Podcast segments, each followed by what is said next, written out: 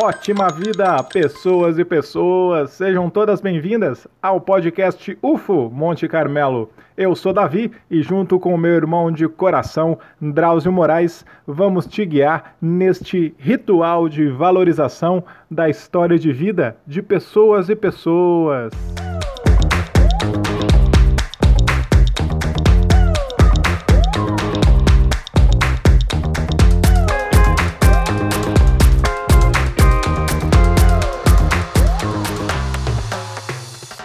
Professor Álvaro, a gente já se encontrou pessoalmente em algumas jornadas por aí e ele está sempre ajudando, sempre incentivando esses movimentos de autoconhecimento, de humanização. Álvaro, gratidão por estar aqui com a gente, direcionar o seu tempo e fortalecer esse projeto nosso. Seja bem-vindo. Olá, Davi. Olá, Drauzio. Eu que agradeço o convite e parabenizar vocês aí por essa iniciativa tão importante. E podem sempre contar comigo. Show de bola. Meu querido Álvaro, seja bem-vindo aí ao nosso laboratório de humanização, né? Você é um cara tão humanizado, tenho certeza que você tem muitas histórias para contar. A gente já falou sobre muitas coisas aí, né? A gente trabalha junto no mesmo lugar. E aí, esse laboratório só está aqui porque o Álvaro né, escutou uma conversa e humanizou essa relação lá e falou: oh, rapaz, tem um cara ali que eu acho que pode ajudar vocês. É e, e, aí eu fui convidado para vir para cá, né, enfim, para fazer o processo todo. Então, é, a gente vai conectando esses, essas, essas ligações e é para dar no final dá tudo isso que a gente está fazendo aqui agora, né? Então foram processos de, de conexão entre pessoas que nos trouxeram aqui agora para estar tá com o Álvaro aqui, para estar tá com esse projeto, ouvindo e conhecendo melhor os professores. Então, agradeço a sua presença, Álvaro, né? Você é sempre solícito aí para apoiar nossas ideias, para dar ideias, né? O Álvaro também é um, um ele está lá como colaborador do laboratório, tá? Ele nos auxilia aí, já já gente, ele vai trazer as ideias dele aí que ele tem para esses aspectos de humanização aí para dentro do laboratório também, tá? Eu agradeço a sua presença, cara. Fique à vontade aí para contar para a gente aí, né, suas viagens, né, cara, aquelas é, imersões que você fez lá nos outros países, né, as relações com outras culturas, né, todos os perrengues que você passou por lá, enfim, isso eu acho que é fantástico aí para a gente dar uma ideia para os alunos, para as pessoas, né, que existem outras possibilidades, né, nesse universo, né, da universidade, né. Não, cara, eu, eu é que agradeço de novo e falar que é um prazer trabalhar com você. E mais uma vez parabenizando a iniciativa por um motivo muito objetivo.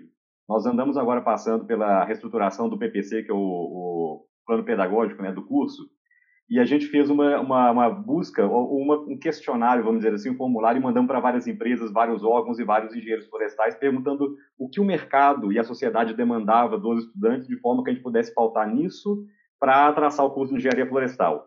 E aí, e casou muito, foi uma coincidência, sabe, é muito pertinente é a sua proposta do laboratório de humanização e o resultado do formulário que, com as respostas que a gente recebeu. E a, a uma das respostas mais frequentes eram o lado mais humano, gerencial, interpessoal, que às vezes as pessoas estavam indo para o mercado com muita carência disso. Então, eu acho que assim foi um passo à frente que casou muito bem com o nosso planejamento do, da estruturação do curso, e eu acho que eu tenho certeza que vai ser um sucesso, especialmente para quem interessa, né, que é para os estudantes e para a comunidade da UFO e quem a UFO atende. Então, assim, show de bola, podem contar comigo para o que precisar. Álvaro, como foi a sua infância? ali do zero aos sete anos, onde é que você estava, o que, que você aprontava nessa época, quais muros que você pulava para roubar fruta. O Alvo pulava para roubar pão de queijo, né, cara? também. Cara, eu, eu sou de uma cidade do interior de Minas, chama Oliveira. Né? Na verdade, eu nasci em Carmópolis, mas fui só para nascer. Né? Nasci em Carmópolis, fui criado lá em Oliveira, a vida inteira na mesma casa, até que eu fui embora para estudar. Então, eu tenho, na minha família, eu tenho dois irmãos, né? um mais velho e um mais novo.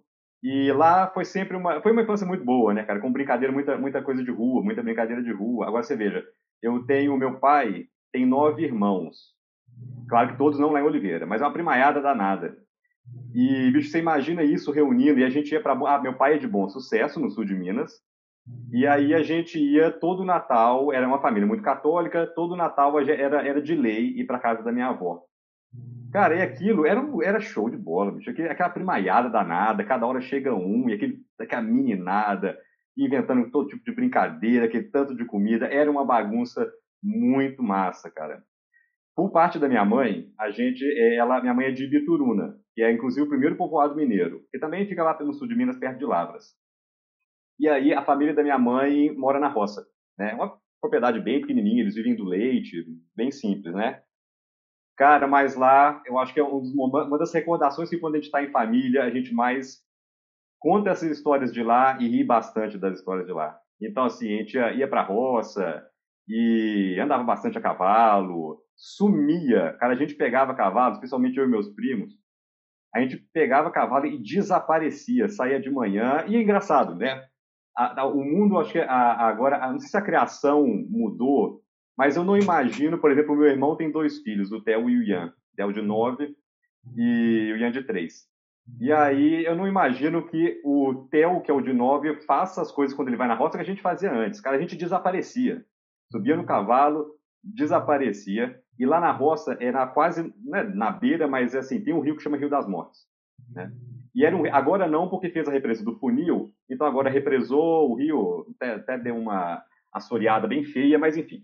Então, e tem uma história engraçada, cara, que existiam uma, umas figuras mitológicas lá da roça. Por exemplo, eu falei do rio isso e eu lembrei. Tinha um tal de caboclo d'água. O caboclo d'água é uma criatura que morava no rio. Então o que que acontece? A gente não podia chegar na beirada do rio, ou se chegava, chegava morrendo de medo, porque tinha um caboclo d'água. Cara, e isso eu não sabia. Eu ficava, às vezes, eu sempre, assim, eu, eu viajava, cara. Sabe o Fantástico Mundo Bob? Era eu quando era pequeno, eu ainda sou assim. Eu viajo, cara. Às vezes eu ando na rua, eu passo do lugar que eu quero ir para em, em vez de usar, em vez de usar a bicicletinha, era o cavalo, né? Cara, era. E assim, cavalo, andava muito a pé também. E embrenhava nos cantão tudo, cara.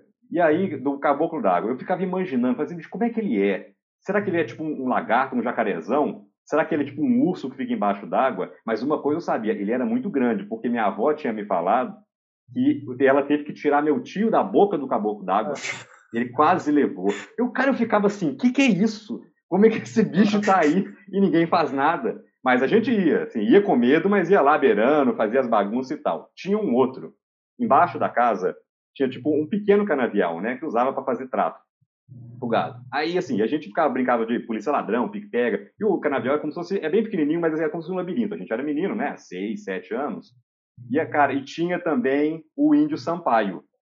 O índio Sampaio era um índio, uma criatura, e o que, que ele fazia? Ele roubava a criança que dava bobeira no canavial.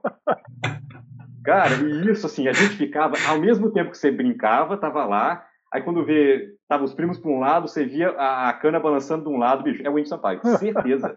Rapava fora e aquilo ia. Bicho, isso era tão. E eu acho que assim, a, a, as crianças de hoje, eu acho que se você conta uma história dessas criaturas folclóricas, eles vão rir da sua cara, cara. Eu acho que esse temor do além e dessas coisas que a gente tinha. E olha que eu não sou tão velho, eu tenho 35 anos. Mas, bicho, era tudo muito pautado por essas, essas lendas, e a gente acreditava naquilo, e aquilo era tem um outro caso que não é muito de lenda, mas olha que engraçado, né? Tinha lá na roça, tinha uma, uma, uma lagoa mais para cima assim da casa, e que para ir para ir, às vezes quando a gente ia pescar, né? Ia lá pegar uns carazinhos, umas piabinhas, uns de chorão, mas tá tudo pequenininho. Mas enfim, ia com meus filhos pescar, e aí tinha que atravessar meio que uma trilha no meio do, do, do mato. Tá, teve um dia. Ah, tá, aí é que vem a história. Minha avó, ela falava assim, toda vez que a gente saía muito sozinho, muito sozinho. E aí ela falava com a gente, olha, se for para esses lugares, não sai de casa sem rezar. E tinha uma reza, que era São Bento Água Benta, Jesus Cristo do altar, a reda cobra, a reda bicho deixa os filhos de Deus passar. Isso tinha que ser falado quando a gente ia sair e quando ia voltar do lugar onde a gente estava indo. Agora, olha, depois que eu ouvi, quando eu estava mais velho e eu ouvi a expressão viés de confirmação, eu entendi o que, que era. Cara, aí o que, que aconteceu? A gente foi pescar, na, aí rezei, São Bento, Água Benta, Jesus Cristo voltar, a reda cobra, a reda bicho e deixa os filhos de Deus passar. Na ida, na volta, não rezei. Bicho, na volta, passando, alguém passou lá, não lembro quem que era, do lado de um matinho, começou o chocalho. Bicho, a gente começou, aí tinha a cobra, a gente começou a correr desesperado. Quando eu cheguei em casa, eu falei, putz, eu não rezei. Pareceu que nem a avó falava. Culpa sua, né? Cara, isso, assim, era muito legal, porque tinha essas histórias meio que místicas e tal, e a gente realmente ficava como, não deixava de fazer as coisas, mas sabe aquele medo que você falava, nossa, tem um caboclo d'água em Sampaio e tem que fazer a reza porque senão vai aparecer ou é uma onça ou é uma cobra ou alguém vai acontecer alguma coisa, né? Era, sabe, era um medo e um fascínio ao Sei. mesmo tempo. Era Cara, essa, e, todas essas narrativas, essas mitologias, isso é muito importante para a formação da nossa psique. É, hoje hoje se perdeu sim, muito disso. Então você contou aí uma série de rituais que, estavam ali presentes, né, de pegar os cavalos, de sair, de fazer a reza para ir para tal lugar, de voltar. É, tudo isso é muito importante para a gente valorizar a experiência, né, valorizar o estar vivo, a natureza e tudo mais. Então, hoje, é, hoje se celebra, por exemplo, o cheiro do carro novo. Né? A família compra um carro zero, olha o cheiro do carro zero. Né, e a criança cresce vendo isso. Então, qual a esperança dessa criança quando crescer? Valorizar o cheiro de uma árvore e, e, e o cheiro do o carro cheiro novo. do carro novo. Então, certamente ela derruba uma árvore para ter um carro novo. E acredito que você já não tem isso. Por quê? Porque as experiências vão criando marcas. Os rituais vão criando marcas não. na gente. E a gente fala, meu, isso daqui é, é mais importante do que do que aquilo, isso daqui eu valorizo mais do que aquela outra coisa. São essas marcas aí que você contou. Sim, claro, e, uma outra coisa, é um, é um, é um caso meio, meio bobo, mas faz, faz sentido até para interpretar as coisas da vida, por exemplo, no caso da enchente, a enchente vinha, e como eu falei, é o, é o rio chama Rio das Mortes, né? Aí vinha enchente, era aquela cena e tal, vinha embora, mas a gente sabia que depois que a enchente baixasse, na beira do rio fica acumulada muita areia, então aqueles bancos de areia imenso, e areia assim, branquinha, branquinha, fininha. E, era, e por que, que isso era bom? Porque a gente ia, né, jogava bola, brincava, cavava, é, cavava a gente dentro, ficava só com o pescoço para fora, e era como se fosse, e no meu imaginário, então, aquilo era um deserto, né? Assim, porque era tanta areia, e areia clarinha, e era a coisa mais linda que tinha, cara. Ou seja, então você já começa, apesar de ser o medo da enchente, daquilo causar alguma coisa na casa, e sempre tem aquela aquela sensação, você sabia que depois, quando eu voltasse para a roça, ia ter o lugar de brincar, que era na areia que ficava na beira do rio, né? Então, até essa interpretação das coisas ruins que acontecem, depois tem lá, aí depois da enchente tem areia, e vai ter um lugar lá para brincar que é bacana, dá para enterrar, dá para fazer um tanto de coisa. Legal. E você ficou nessa região quanto tempo? Até que idade? É, não, eu fica, é, ah, não, isso aí. Foi, então, eu morava em Oliveira, mas ia para a roça todas as férias, né? Ia no Natal para Bom Sucesso, ver meus primos. E eu fiquei em Oliveira até os 17 anos, né? E aí, enfim, então era. Mas é uma fase sempre muito boa, né? É, gostava muito de reunir com os amigos. A gente tinha uma turma que chamava. A gente batizou de torresmo. Eu parei de torresmo lá e o Drauzio me conhece. Eu sou doido com torresmo. Sou fanático. Torresmeiro profissional. Se eu, se eu, vou em restaurante, meu prato vai ser metade torresmo em alguma coisa que tiver. E eu faço um torresmo muito bom também. E assim, não é fazer propaganda não, mas não dificilmente come-se o torresmo melhor que o meu. E aprendi com meu pai a fazer. Tinha todo um processo e depois fui aprendendo outras formas também. A gente fala que o bom torresmo, ele tem três camadas, né? Que é a carne, a banha e a pele, né? Agora, o torresmo plus mesmo, o ótimo torresmo, tem cinco camadas. Que é a carne, a banha, a pele, o pelo e a tetinha. o pelo e a tetinha é ótimo. Agora dá para perceber que essa, esse torresmo seu ele tem um vínculo profundo, né, cara? Você, você via matar o porco lá quando você era criança e você aprendeu a fazer esse torresmo com o seu pai, né, cara? Então não é simplesmente você aprendeu lá na Ana Maria Braga e resolveu fazer torresmo. Tá? Tem um negócio profundo aí. Você falou tudo. Tinha a experiência do torresmo lá da roça, né? E aí tinha o processo de fazer torresmo, depois iam fazer várias coisas, fazer sabão, sabão preto, cara. Lá na roça usava. Hoje em dia eu não sei se, se a meninada sabe o que é, mas lá, lá na roça era só sabão preto. Aproveitava para matar porco, fazia aquele tanto sabão preto, enrolava nas bolinhas com papel, deixava lá e aquilo dava pro, pro ano, até matar o próximo porco. Mas voltando ao caso do torresmo, é isso mesmo. Então tem esse processo do torresmo lá na roça, isso desde muito pequeno. Depois eu aprendi com meu pai para fazer tiragosto. E isso virou meio que sempre faz sucesso o torresmo, cara. E aí a gente começou com essa turma aí a fazer torresmo para tomar uma cerveja, às vezes tomava pro esquenta, né? Fazia um torresminho, tomava uma e saía, ou então ficava por lá mesmo, horas conversando, jogando com essa fora e tomando uma. Mas, com certeza, esse torresmo não foi uma receita de Ana Maria Braga que de repente apareceu e eu comecei a fazer, não. Faz, faz parte né, da, da, a sua da, biografia, da né? Exatamente, com certeza. E, mas, enfim, e aí lá, na, lá em Oliveira teve uma, um caso, né? Eu comecei a trabalhar com 16 anos, dando aula de inglês, né? Eu tive a oportunidade de, desde os oito anos, eu fiz é, inglês numa escola de línguas, né? Meu pai teve a oportunidade de pagar para mim. E aí, assim, acabou que teve um determinado momento, tinha uma parceria dessa escola com uma escola estadual, e aí eu fui trabalhar, meu, meu primeiro emprego, né? Dando aula de inglês. Ganhava um salário bem bom, cara. Eu dava assim, se eu vou parar para pensar, eu com 16 anos, 16, 17 anos, foram dois anos nesse, né, fazendo isso e ganhava mais ou menos uns. Aí depende da, da, da, variável com a quantidade de alunos, mas eram uns 500 reais por mês, cara. Então, assim, na minha idade, com 16 anos, isso era o quê? 2003, 2004? É, era, uma, era uma grana boa, cara. Então, assim, desde essa época, boa parte das coisas que eu fazia era com meu dinheiro, né? Festa, às vezes queria comprar um tênis. E, inclusive, dei aula pro meu irmão mais novo. Então, foram esses dois anos de muito aprendizado, né? E aí, já pegando essa, esse vínculo, essa experiência com o professor, tem um caso que é engraçado. E aconteciam umas coisas muito engraçadas também. De repente, entramos na aula, eu entrei, os meninos já estavam lá, tal, e eu dava muita brincadeira, porque, né, tinha que ser do jeito de criança, dava brinde, dava brincadeira, dava música, dava gincana, tal. De repente, estava lá, entrei na aula, aí tem uma mochila assim no canto, cara, a mochila começa a pular. Eu falei, o que, que é isso? Pensei comigo, né? Aí eu falei assim, o que que tá, que que tá acontecendo? O que que tem dentro dessa mochila aí? Cara, o menino, com aquela cara de encapetado, ele abre a mochila e arranca um frango de dentro da mochila. Ele tinha passado, tinha um mercado lá perto, e ele passou o frango fugido, ele pegou e botou dentro da mochila. Aí pegou e falou assim, ah, que sei lá o que, que o fulano achou, é, tava saindo ali, saiu ali do mercado, ele pegou, aí de repente ele jogou o frango pra cima e falou assim, pega o Álvaro, o frango ia chamar, batizado de Álvaro. Cara, e eu fui atrás, porque assim, eu era professor não da escola, eu era da do CCAA, que era a escola de línguas, e estava lá com a parceria, entendeu? Então não podia ferrar né, a estrutura da escola. E, aquilo, e aquelas meninas começaram a gritar, começaram a correr, e era pena, então começa a cagar para tudo quanto é lado também.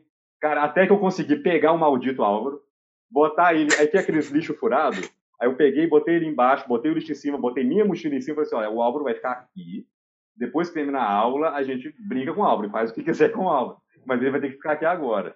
E era muito legal, cara. E assim, o feedback, o retorno era muito bacana também. Dia dos professores, eles faziam surpresinha para mim, sabe? Picolé. Eu gostava, cara. Então, assim, foi uma experiência muito boa, não só pelo dinheiro, que era um dinheiro muito bom para aquela época, mas é... foi uma, uma, uma experiência de aprendizado com responsabilidade, com responsabilidade com os outros.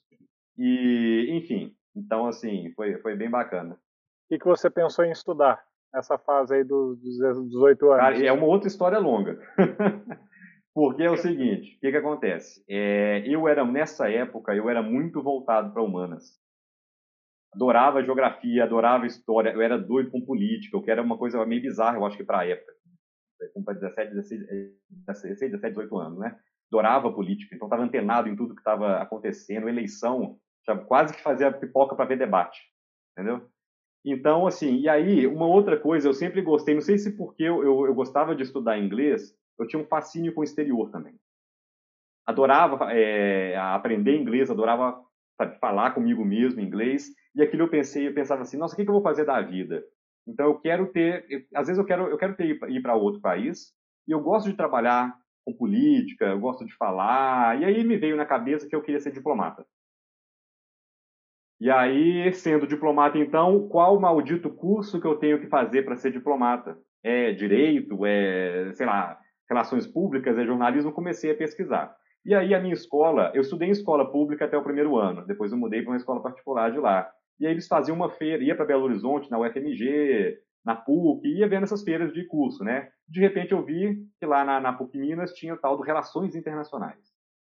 Eu falei, olha, isso aí para que, que serve? Eu acho que o nome é bonito, vamos ver o que, que é. Conversei com o pessoal lá, descobri que tinha em outras universidades, inclusive em Brasília, na Federal. Aí eu falei assim, bom, é isso que eu quero fazer. Gosto de geografia, gosto de, história, gosto de política, gosto de aprender línguas, tenho interesse em aprender mais línguas. E aí teve uma época, como eu, fui monitor durante muito tempo no CCAA, nessa escola, e eu acabei ganhando é, o curso de espanhol. Então fazia, mas espanhol nunca gostei muito, mas eu fazia porque ah, é bacana ter também, né? Não falo tão espanhol, não aproveitei tanto assim, não falo espanhol tanto, arranho um portunhol, mas gosto, tá? E sei alguma coisa. E eu falei assim, ah, então já tenho um pé lá no espanhol, falo um cadinho de inglês, então essa, essa, essa é essa profissão, relações internacionais, tá? Aí voltando um pouco, isso era no terceiro ano. No primeiro ano, sem me definir em nada, eu comecei a fazer o que, não sei se existe hoje mais, mas era o vestibular seriado, PAS, que era um processo de avaliação seriada. Você fazia no primeiro, no segundo e no terceiro ano, e lá no terceiro ano você escolhia o que, que você fazia. Então tinha em Viçosa, tinha lá em Lavras, e meu irmão fazia meu irmão mais velho fazia ciência da computação em Lavras. E aí, eu, quando eu ia lá fazer a prova do pai, desse vestibular seriado, ele tinha um irmão, um irmão, ele tinha um amigo da República que estudava engenharia florestal. Ele chamava de floresta. Ah, o que, que você faz? Eu faço floresta. E eu vi aquele cara todo descolado, mais puxado pro bicho grilo, cheio de semente e cheio de casca, e que pedalava e que ia para o campo e que voltava do campo, e ele contava aquela história e eu achava aquilo fascinante. Talvez uma memória das experiências da roça, né? Eu achava aquilo legal. Eu falei, olha, não vou fazer nada aqui. E na, na época, a UFLA era sempre uma universidade grande, mas tinha uns 11 cursos lá só. Hoje é um monstro, né? Com, sei lá, quase 50, 60 que deve ter. Mas, enfim, tinha basicamente curso de agrárias naquela época. Agronomia, zootecnia, veterinária tal. E, a tal, e, enfim, e a tal da floresta, que eu nem sabia que era engenharia. Aí eu falei assim, tá, se fosse para escolher alguma coisa nessa UFLA, eu acho que eu escolheria a tal da floresta, porque eu me identifiquei com o João. Eu acho que o João, o João hoje é professor da Federal de São João, eu acho que ele nem sabe dessa história, eu acho. Que ele foi o responsável por eu entrar, por eu fazer floresta. Mas enfim, só para resgatar. Tá, aí eu pensei, ah, se for fazer alguma coisa na UFLA vai ser a tal da floresta. Eu gostei. O João me contou muita história legal. Tá. Quando chegou no final do ano, eu fiz o vestibular da PUC, né? E aí eu não passei. E aí eu estava fazendo a avaliação seriada na UFLA e passei. Eu falei, pô, então eu vou. É uma federal, meu irmão né? Já, já conheci de lá pelo contato com meu irmão tal. E vou lá fazer a tal dessa. Ah, tá. E, a, e não era floresta mais, era engenharia florestal. Eu não era muito fã de química, de física, matemática nem tanto, até que gostava, mas tal. Eu falei, putz, é uma engenharia. O que tem a ver comigo? Um cara que é da, das relações internacionais, que vai ser diplomata, vai embrenhar no quê? Numa engenharia, né? E, enfim. E aí o que, que acontece? Na, isso era 2005, estava no primeiro período. Quando terminou o primeiro período, no segundo, mas eu ainda estava com aquele na cabeça. Tipo assim, ah, será que vai ser isso aqui? Como é que é? Tal. E aí, quando foi no, no, início do segundo período, teve uma greve de seis meses das federais. Isso foi em 2005, foi uma greve muito séria. E aí, o que, que acontece? Coincidência, aí, ou seja, acabou a aula, ia voltar para casa. Eu falei, pô, né? depois que eu fui para Lavras, eu dificilmente voltava, apesar de ser muito perto, Oliveira de Lavras, eu ia assim, uma vez por mês, no máximo duas, e ficava lá, né? ia curtir a cidade, tal. E aí veio essa, essa greve de seis meses e a UFLA tinha um projeto, um mega projeto em nível estadual, encomendado pelo governo do estado de Minas, que era o Inventário Florestal de Minas. Né? Basicamente, assim, a grosso modo, era quantificar tudo que Minas tinha em termos de potencial madeireiro e de biodiversidade, né? das, das florestas aí que a gente chama de florestas nativas. E, e aí, como que funcionava a parte de campo desse projeto? Pegava os carros com as equipes e mandava o pessoal para tudo quanto era canto. Tinha, claro, tinha todo um processo de amostragem, uma malha em Minas, mas era ir para campo fazer as medições, né? Medir árvore, medir altura, medir, medir circunferência, identificar a árvore e fazer outros, levantar outros tipos de dados. E eles estavam, eles aproveitaram que os alunos estavam todos ociosos por causa da greve e começaram a convocar. E nisso eu falei, opa, vamos ver o que é isso. Fui para o inventário de Minas, fiquei lá em Paraupeba, perto de, de Belo Horizonte, quase dois meses, e eu estava no primeiro período, indo para o segundo, né, eu não sabia nada, não sabia absolutamente nada de nada. Ou seja, a minha função lá era foice facão abrindo picada, batendo marreta para delinear a, a, que a gente chama de parcela, né, as unidades amostrais, e ajudando nas medições. E aí as, os chefes e as chefes de equipe iam explicando, olha, essa é a planta tal, para a gente começar a aprender a identificar e ajudar também na identificação. Isso foram dois meses, cara.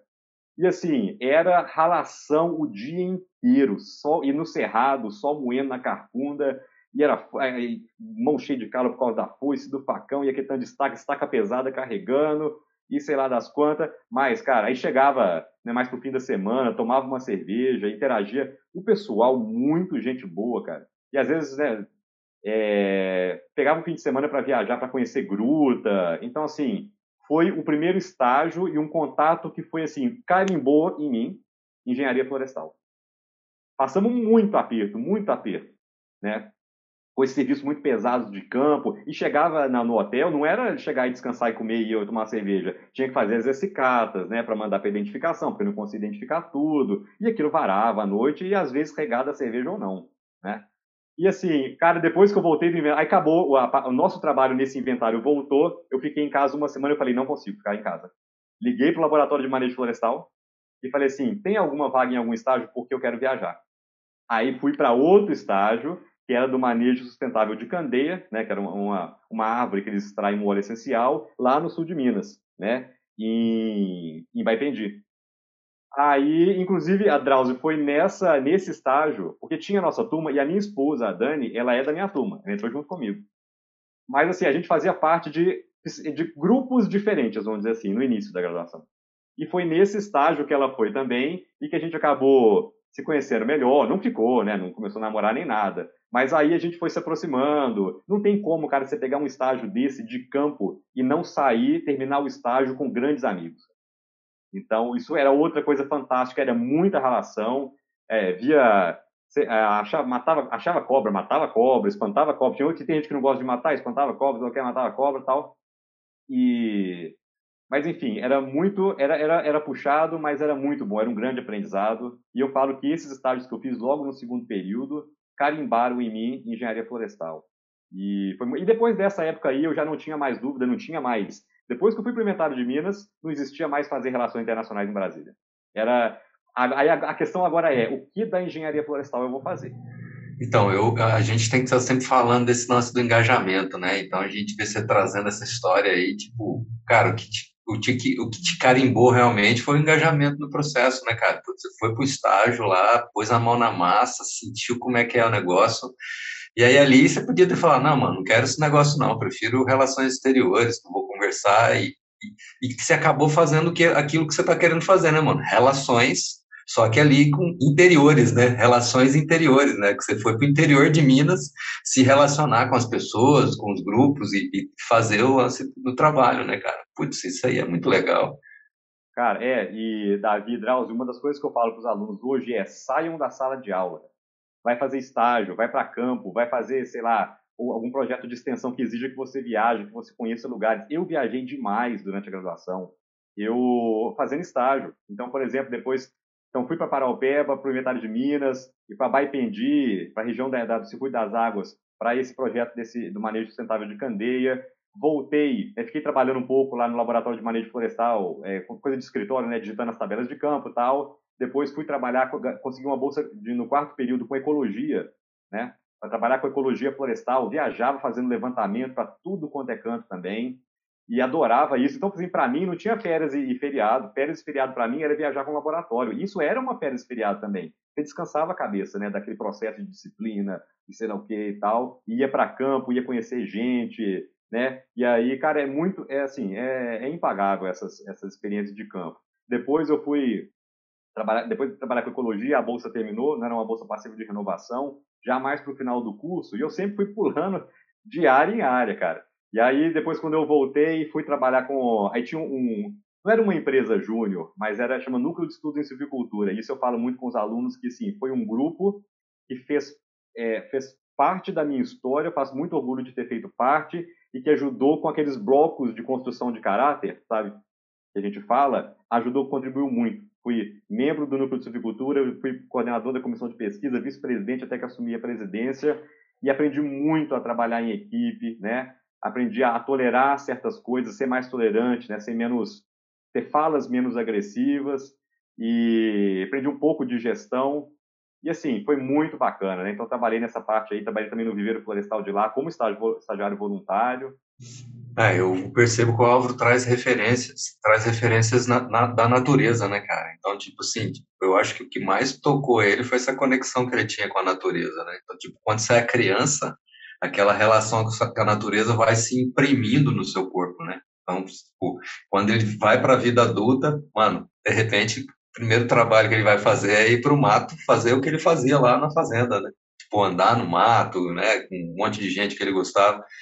A gente tem na vida referências humanas e tem as referências, vamos dizer, não humanas. Da experiência, né? Das da experiência com, com a natureza. E quem tem esse contato, quem tem essa sensibilidade, é aquela história, você valoriza aquilo que é importante para você.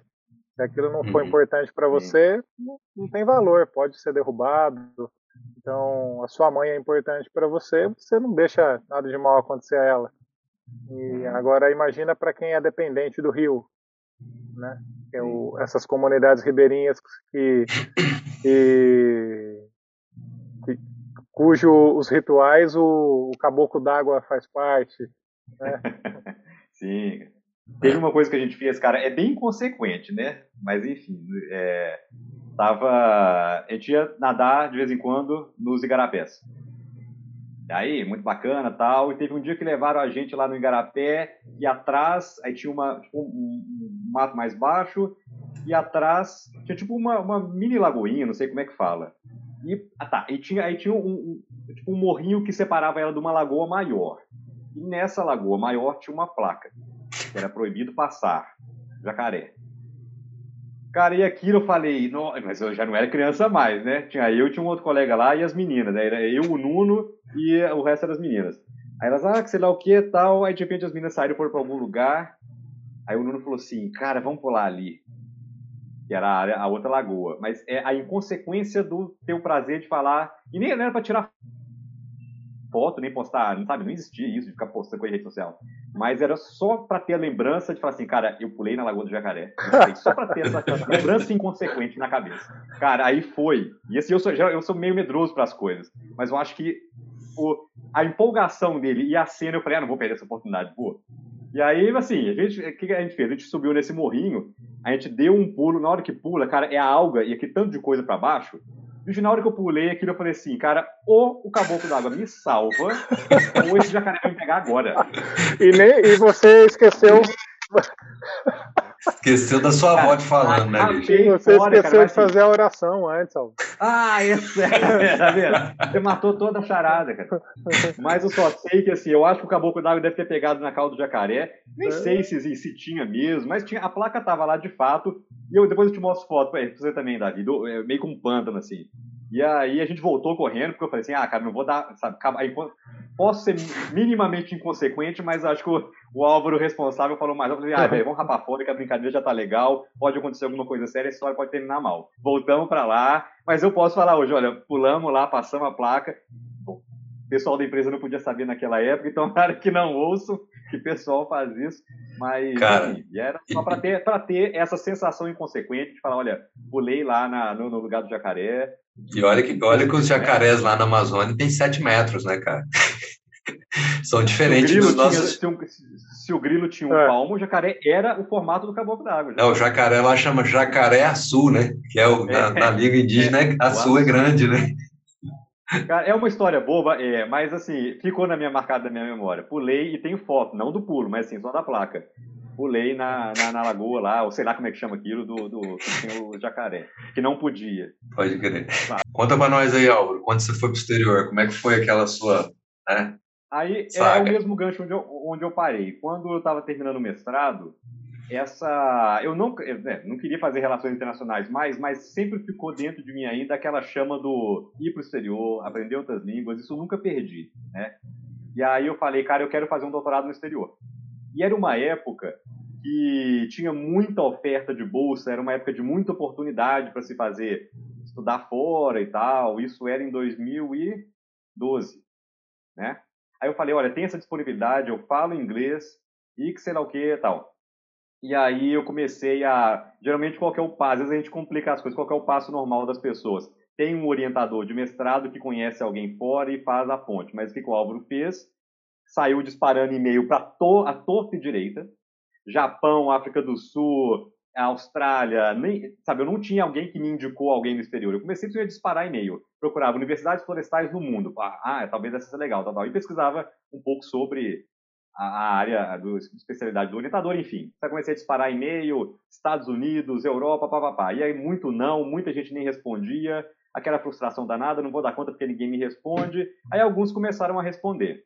E numa dessas, um pesquisador lá do Oregon, é uma cidade que chama Corvallis, chama Oregon State University, que é uma, uma universidade do governo, né? É pública do Oregon. E aí Depois que eu fui até descobrir que era uma, uma universidade de referência, uma das melhores universidades florestais dos Estados Unidos. Tá, eu falei, ah, ele me respondeu, ele me mandou uma proposta de projeto que eu poderia trabalhar dele. Eu falei assim, ah, bacana. Na, e assim, beleza. Aí tudo foi fechando, fui fazendo as provas e aqui naquela empolgação, tá tudo dando certo, tá tudo dando certo. Pá, aí o primeiro barco do CNPq foi negado. Por quê? Porque a universidade não estava na lista lá de encerrar das contas. Eu falei, porra, tudo dando certo, o cara já me, o cara já me aceitou, tirei nota boa na, na nas notas, no negócio de inglês, de, de como é que fala? De esqueci, conversação. Né, não, é, é uma prova que mede seu nível de inglês, né? Não sei se é a palavra certa para isso, mas enfim. Aí tal. Mas aí depois entrei com recurso, aquele negócio danado tal, deu certo. Ah, o sonho aconteceu. Vou nos Estados Unidos, doutorado, quatro anos, e aí já com vários conflitos, porque eu já estava com a, minha esposa hoje, já estava namorando com ela. A gente começou a namorar aí no quinto período. E aí, é, bom, mas é um doutorado de quatro anos. E ela já, ela estava fazendo doutorado em Viçosa. Então já era alguma coisa a se pensar como é que vai funcionar essa história. Tal, conversa vai, conversa bem, mas decido ir. Cara, junto as malas e vou. Tem um caso engraçado no meio disso. Fui embora. Toda a, juntei. Ah, no meio disso, é, o ano letivo nos Estados Unidos começa em setembro. E aí eu tinha formado em.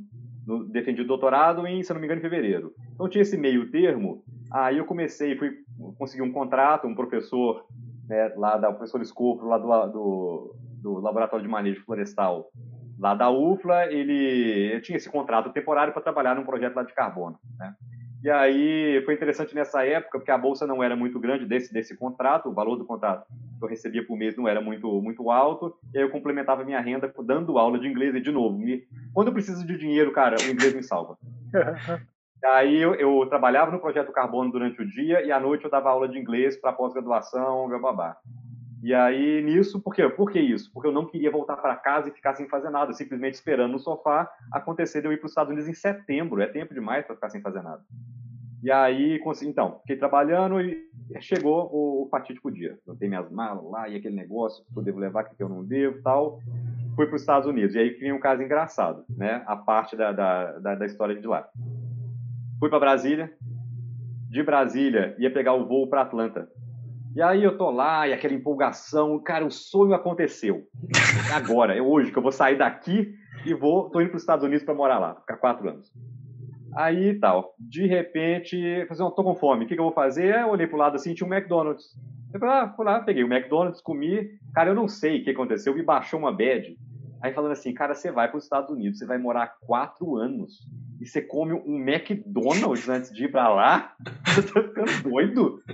Aí eu falei, cara, isso minha mente me falando. Eu falei, cara, eu não devia ter comido esse McDonald's. Eu tinha pegado uma, uma, um arroz, feijão e, e, bife e batata frita. Um torresmo, né, cara? Torresmo?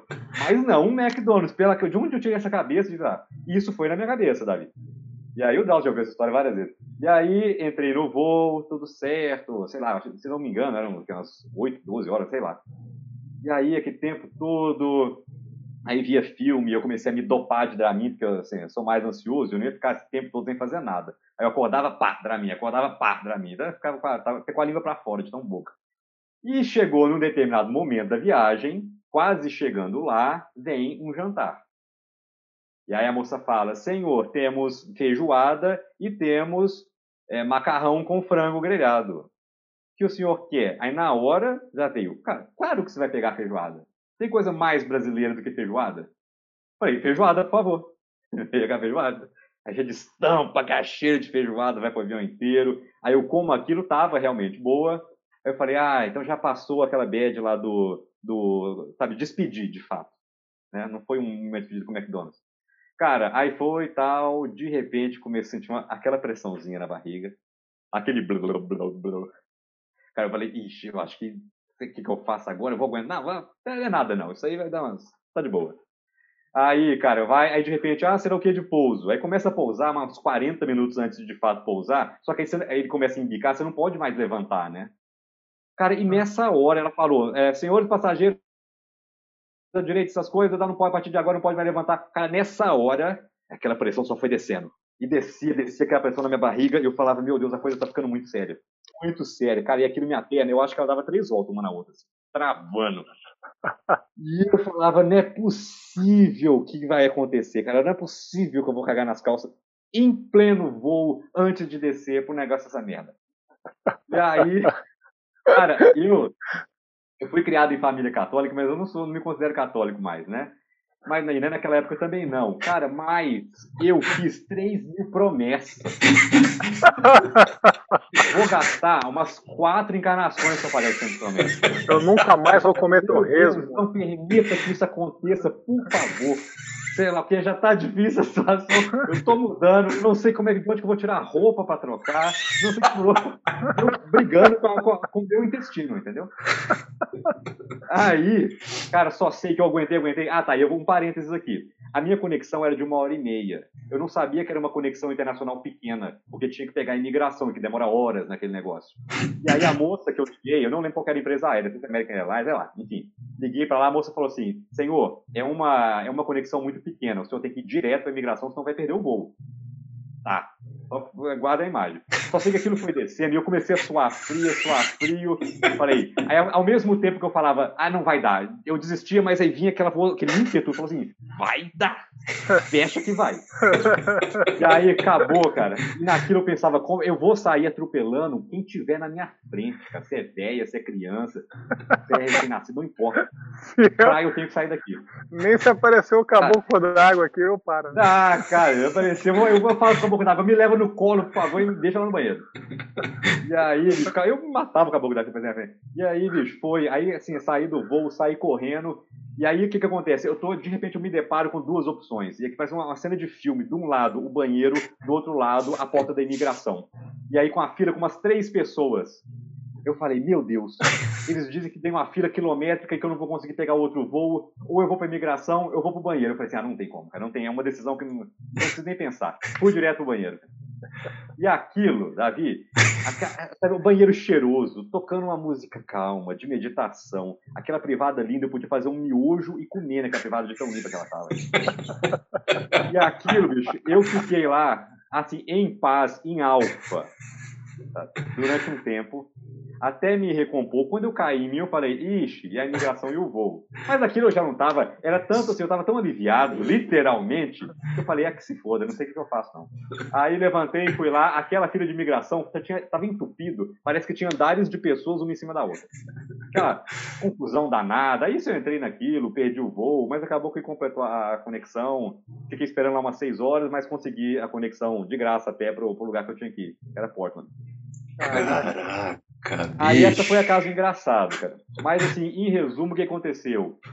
Eu, eu depositei tanta esperança, não é tanta esperança, mas assim, estava tanto no meu imaginário esse morar fora, cara, e eu fui assim, com uma empolgação e com um nível de excitação para estudar e realmente sei lá o quê, e conhecer gente, falar inglês e tal, tal, tal. Cara, e assim, eu acho que foi demais. Foi, foi saiu do controle para as coisas que eu ia encarar quando eu chegasse lá né?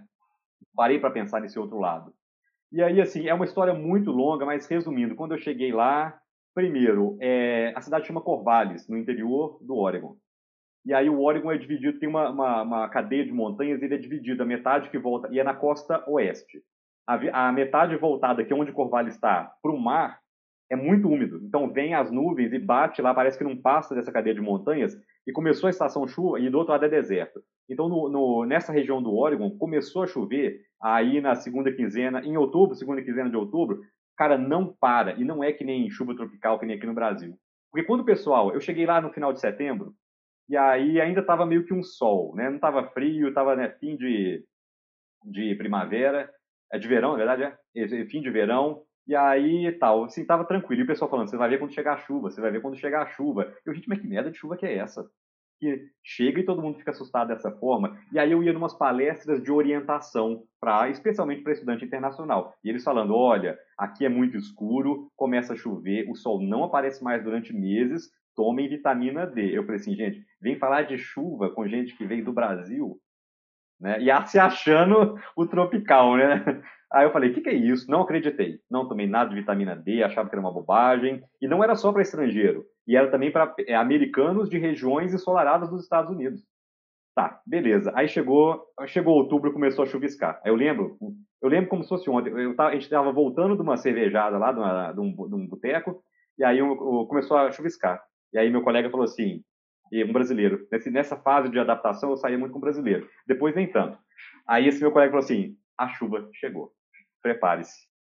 Aí eu brincando assim, ah, é, né, a chuva. Não dei moral para aquilo. Cara, chegou. Começou a chover, e é uma chuva assim, não é uma chuva, às vezes chove forte, às vezes não, mas é aquela chuva, aquele chuvisco que cai e não para de outubro até o início de abril. Caraca, Simplesmente não para. E não abre sol. Raríssimas as vezes que o sol resolve aparecer. Cara, e aquilo, você acha que não incomoda, bicho, mas aí você vai, aí vem o frio, e aí tudo a gente fazia lá de bicicleta, né? E aí às vezes você chega, a capa não está bem colocada, que é toda uma jaqueta de chuva, calça de chuva, e já não está uma trabalheira. Você, você, chega no departamento, já vai tirar toda aquela roupa, vai colocar de novo, aí molha o pé, e aí sua vida é um inferno durante o dia porque está com o pé frio, molhado, e sei lá o quê. Aí, aí outras coisas que a gente não sabe que acontece aqui no Brasil. Começa a amanhecer muito tarde, oito e meia da manhã, nove horas, e começa a anoitecer muito cedo, quatro horas da tarde. E aquilo você acha que é bobeira, então além da, da penumbra, da chuva, que não para, não cessa, tem também o escuro. E eu saía da minha casa, era mais ou menos seis, meia, sete da manhã, estava escuro, que a noite amanhecia lá pelas oito. Chegava no departamento, ia fazer as, as, as, disciplinas, ia trabalhar no meu, no meu eles chamam de escritório lá, mas é uma sala que ficava eu mais, mais uma menina da pós-graduação, do doutorado. A nossa sala não tinha janela. Então, saía à noite, fazia disciplina, ia para a minha sala, sem janela, e eu saía de lá, era mais ou menos seis horas da noite, era noite. Então, eu passava dias e dias e dias sem nem ver a semi-penumbra lá do, da chuva. Que era só a noite que eu ficava, era só escuro. Cara, eu fui ficando louco, fui ficando louco. Então, isso foi uma das coisas, foi um grande impacto para mim, foi a questão do clima. Não era o frio, nem era tanto frio. Lá no, na época não nevou, nem chegar a nevar, nevou. Mas era um frio lá, beirando seus 3, 4, 2 graus e a chuva que simplesmente não parava. E eu já tinha sido avisado disso. Ah, cara, eu fui ficando louco aqui. Fui ficando louco. Sim, apesar disso, fiz grandes amigos lá. Meu melhor amigo lá era um americano. E, enfim, enturmei bastante. Primeira vez que eu vi neve, um americano amigo meu, é, doidão, ele falou assim: Ah, vou te levar para ver neve. Aí a gente pegou, foi, foi para uma montanha lá chama Mount St. Helens, é um vulcão adormecido. E aí fui ver, ele foi, ele queria me ensinar, ele queria me mostrar a neve, foi a primeira vez, e ele queria me ensinar a esquiar ou, ou snowboard, né? E aí eu fui, aí tem outra outra coisa épica e questões de que a gente estava comentando sobre referências, sobre momentos de, vocês vão entender quando eu chegar lá. E aí a gente subiu a montanha, chegou lá na neve e aquilo começou a nevar muito. Porque é tanto de, de sabe, eu não via dois metros na minha frente de tanto que nevava. Não era uma tempestade, mas era muita neve ia se tentando andar, pá, que negócio. Você acha que a neve é um algodão, mas na verdade aquilo é uma merda andar, você custa andar. E assim, mas eu estava achando aquilo maravilhoso. Aí começa, aí ele levou uns pacotinhos que você quebra ele e ele esquenta. Aí ele falou assim: pega, quebra isso e coloca no pé. Você vai, seus dedos vão começar a, a doer e tal. Aí eu pegar tal, tal e aquilo. Aí eu levei, aí eu na minha inexperiência levei um, um, um pote grande de Gatorade ou uma marca lá e botei na minha mochila. O que aconteceu quando eu fui tomar? Tava congelado. Aí eu falei, nossa, eu tô com sede e tal, que como é, tá? enfim. Aí fomos descer. Na hora que a gente estava descendo, tinha eu, esse amigo meu meio doidão americano, um dinamarquês que morava comigo e essa menina de Piracicaba que eu falei. E aí quando a gente estava descendo, eu fiquei no fim, cara ia descendo meio que de um lado, era meio que um, um não era um penhasco, mas assim, era, era do lado da montanha, então já era o, a descida, né? E a gente descendo, contornando. E aquela era uma floresta de pinheiros, né? Nessa parte mais baixa que tinha, e a gente estava descendo. E, cara, quando vê, eu estou numa paisagem, numa trilha, e aí eu parei, pra, eu só ouvindo a minha respiração, porque era cheio de, de, de jaqueta, né? E eu ouvindo a minha respiração, e aí eu ouvi tuc, tuc, tuc, o barulhinho da, da neve caindo né, no, no capuz, e quando aquele vento, e quando eu olhei para o lado, cara, aquela floresta de pinheiro, naquela e aquela aquela imagem meio esbranquiçada com a pontinha assim da, das, da, das árvores, cara, eu parei, literalmente é uma cena meio boba, mas cara, eu abri os braços assim Falei, bicho, que coisa mais sensacional. Eu tenho uma foto que esse dinamarquês tirou minha. Falei, cara, que sensação, sabe, um estado de, sabe, de, não sei nem explicar, sabe, de impaz, de, de, cara, não sei, é, é plenitude, sabe? Estou lá ouvindo meu eu, eu, até eu acho que eu postei no Facebook descrevendo dessa forma, cara, porque era literalmente a batida do meu coração e o barulho da neve caindo e o vento batendo no meu rosto. E assim, sem palavras. Aí acabou descer, eu estava escurecendo e aí a gente teve que descer. E então assim, esses momentos tiveram que são muito marcantes também, que são os momentos bons de lá, apesar dessa história. Mas assim, só encurtando a história. Aí foram, ah, introduzir a peteca lá em Corvallis também. Eu gosto de jogar peteca e aí eu levei uma peteca, e aí comecei, expliquei pessoal como é que joga, a gente começava a jogar, a partir daí toda quarta-feira a gente ia jogar peteca, e tanto que no Natal eu pedi pro meu pai me mandar um pacote, comprou no Mercado Livre um pacote com seleciona 10 ou 15 petecas e eu saí distribuindo de Feliz Natal. Feliz Natal, Feliz Natal, peteca para todo mundo. E, enfim, depois, depois que eu vim embora, eu vou falar porque a, a, a, a decisão de voltar, mas enfim, só antecipando. Depois que eu voltei pro Brasil, meus amigos me mandavam foto deles jogando peteca ainda quarta-feira. Que legal, bicho. Muito massa, cara. E aí, mas aí voltando, o que que aconteceu? Cara, era tanta, era tantas essas pressões e ao mesmo tempo que, em determinado momento, eu tava quase ficando doido, cara.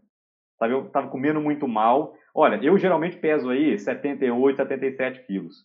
Cara, eu fiquei branco, branco, branco, branco, lá não tinha sol. E aí eu cheguei lá meus 65, 66 quilos. Eu falei, cara, eu tô, tá acontecendo alguma coisa, não, não tá dando certo isso. Aí eu já não conseguia pensar mais. Toda vez que ia trabalhar no projeto já dava aquele negócio meio ruim. E, e negócio meio ruim não, dava aquele pânico, na verdade. Falei assim, não vou evoluir, porque não evoluía, Davi. As coisas não iam para frente. E aí, aí, em algum momento, assim, encurtando as outras histórias, em algum momento eu tomei a decisão. Aí, esse meu melhor amigo americano, apesar de ser americano, ele era católico. E ele falava, ah, e eu conversava bastante com ele, né? É, ele falou assim, ah, cara, vamos, vamos para missa comigo quinta-feira. E aí, assim, eu não, né, não, era, não era católico no momento mais, mas eu ia para a missa, cara, e era assim, é, foi muito importante, Davi, porque era como se fosse um momento de meditação, é um momento de entrega minha, lá naquelas orações, é uma missa diferente, né, que eles, eles vão cantando, tem os momentos lá com as velas, as, as orações e tal, e eu tirava esse momento, né, para, eu sou espiritualizado tal, mas para orar, para meditar, mas era, era, cara, era uma das coisas que eu esperava acontecer na semana, era a missa. Entendi. Sabe? Era, era onde esse, dava uma esse, sensação boa ali para compensar, né? Exatamente, era uma hora de entrega e uma hora de meditação e uma hora que eu falava e que eu usava para trabalhar comigo mesmo e falar assim, é, o que está acontecendo e o que, que vai acontecer, né? Mas sem cobrança, né? Deixando fluir. Aí, no final das contas, aí minha, minha, minha esposa hoje, minha namorada naquele momento, estava morando em Viçosa, fazendo doutorado. Eu não queria jamais ficar em casa sem fazer nada, não ia ser bom para minha cabeça. Que, que eu fiz, cara? Eu cheguei em casa na sexta, no domingo já estava lá em Viçosa, morando com a minha namorada.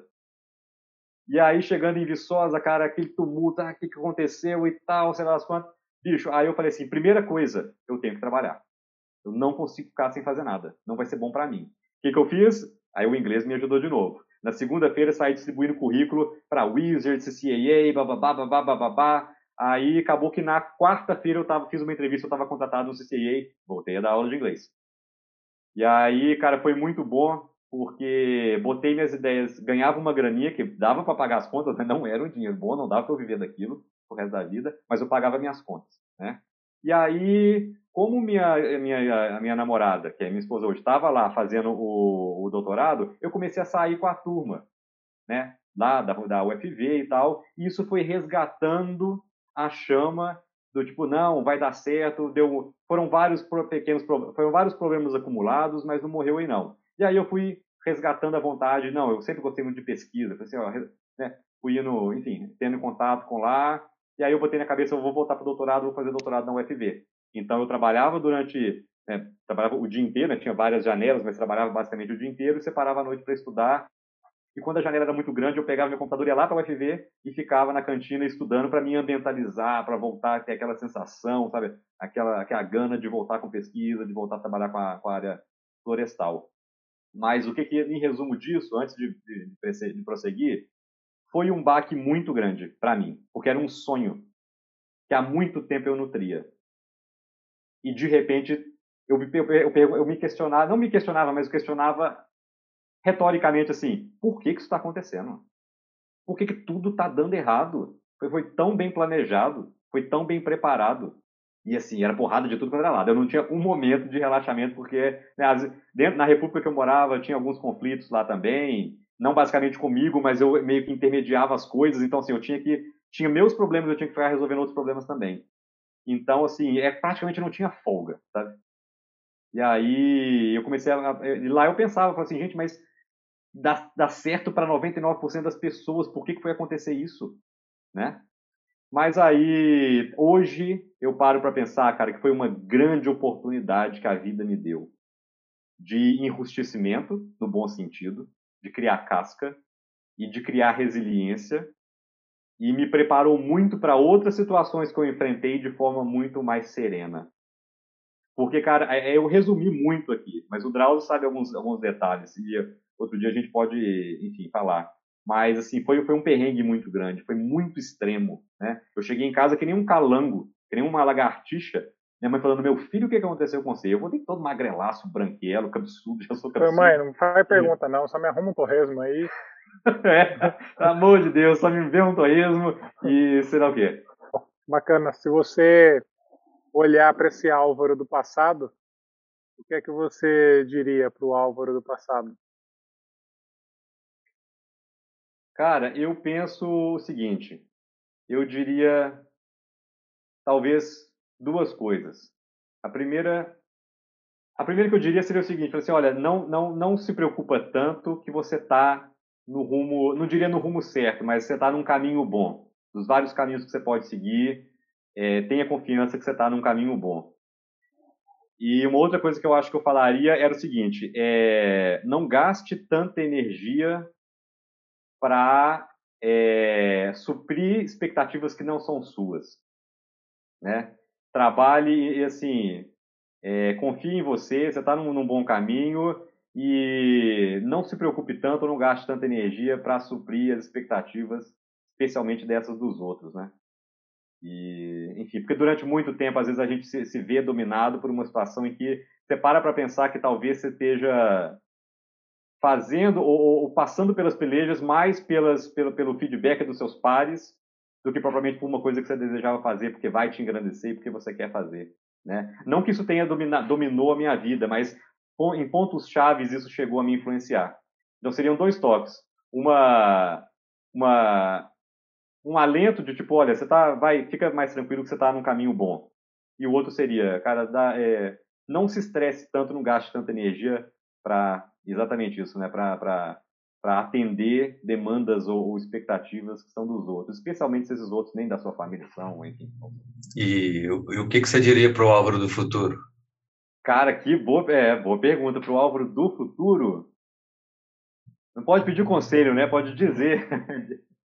Eu pediria alguns conselhos. Você eu queria não, um conselho? talvez alguns conselhos no formato de, de spoiler, né? Tipo, cara, me dá um spoiler aí. Da...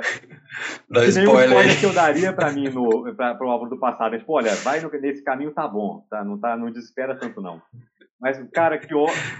Faz, faz, a, ora, faz a oração. Né? É. Não, sei você pedisse um spoiler, o cara fala, ó, oh, Bruno, não esquece é. a oração, hein? Cara, não esquece a oração. Tá te atrapalhando não fazer a oração da sua avó, hein? Você não fez antes de ir para os Estados Unidos, lembra? É, você cagou nosso futuro não fazendo a oração é. da avó, né? Cara, mas é, que é uma pergunta bacana. Não sei o que, que eu diria. Cara, eu, eu, diria uma coisa, tá? Eu acho que assim, de, eu acho que eu, eu falaria assim para mim, cara, eu estou tentando fazer o que eu posso para que, que, que a sua vida seja uma vida boa, uma vida feliz e uma vida, é, enfim, uma, uma, uma, vida bacana, uma vida feliz, uma vida que você tenha.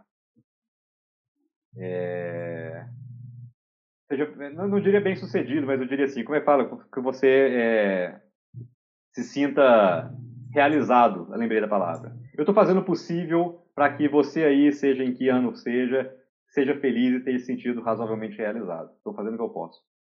Legal. Ô Álvaro, a gente falou sobre o passado, falamos sobre o futuro. E no presente, o que é que você anda falando para você mesmo? Cara, isso é muito interessante. O que eu ando falando para mim mesmo? Hum, cara, boa pergunta.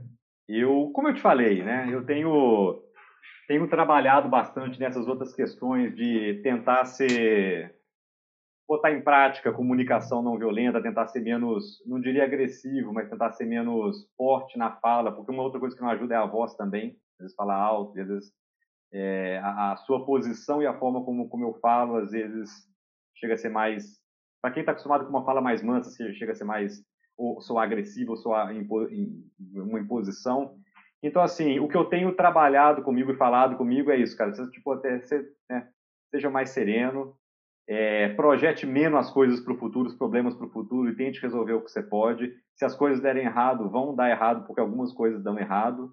Mas uma coisa que eu aprendi na vida também, e que eu reforço isso, inclusive para os alunos, é que é o seguinte, ô, Davi, o ser humano é uma fonte infinita de possibilidades. Não tem nada que aconteça na sua vida que você não consiga dar uma volta por cima. É claro que mediante sofrimento e construção, mas que você não consiga reestabelecer, né, com, sei lá, com, com, com força, com fé, né, em si mesmo, com alguma crença que a gente tenha. Então, eu tenho trabalhado bastante isso, né, tentando, e eu tenho falado, conversado bastante comigo sobre isso. Olha, tenha mais calma, tenha menos força nas expectativas, é, mais trabalhe para as coisas acontecerem, mas também não é, diminua esse tipo de entrega de, na, nessa expectativa pesada nos, nos resultados o processo é muito importante, às vezes mais importante do que o próprio resultado. Cara, interessante demais. E outra coisa, cara, essa conexão que você tem com a natureza desde criança, bicho, você chega lá e esse negócio do jeito que tava lá, sem sol, só chuva e coisa e tal, e coisa e tal, é. né?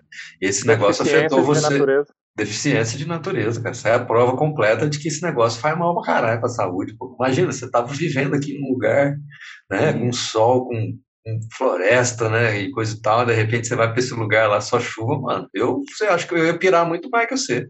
Maravilha, Álvaro, quero te agradecer por, por essa jornada aí na sua história, por compartilhar com a gente é, até momentos pessoais, até momentos que é, constrangedores, mas que é falando sobre eles né, que a gente acaba ressignificando.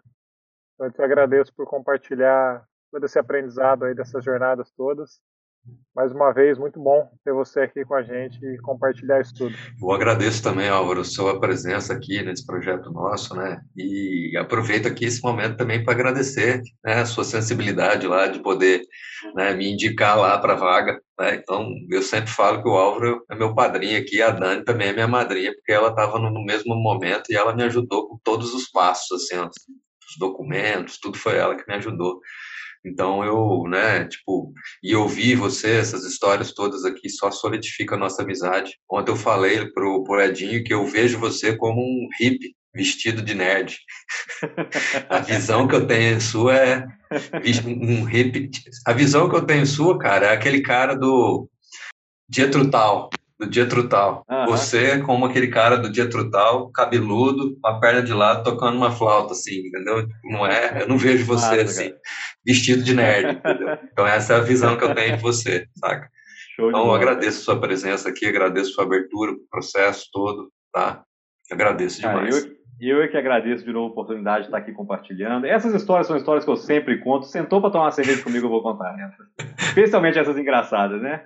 Mas, de novo, eu acho que eu dou parabéns para vocês pela iniciativa. Eu tenho certeza que vai ser é, um sucesso né, para humanizar, para tornar as pessoas mais próximas, sabendo as histórias de cada um. Vai dar curiosidade para chegar perto dos outros. Pessoal, olha, me conta mais daquela história lá. E, cara, eu sou o amigo ideal para você contar essas histórias repetidas, porque eu rapidão esqueço elas. a você que nos acompanhou aqui, agradeço a sua escuta, que você possa ser feliz. Ótima vida.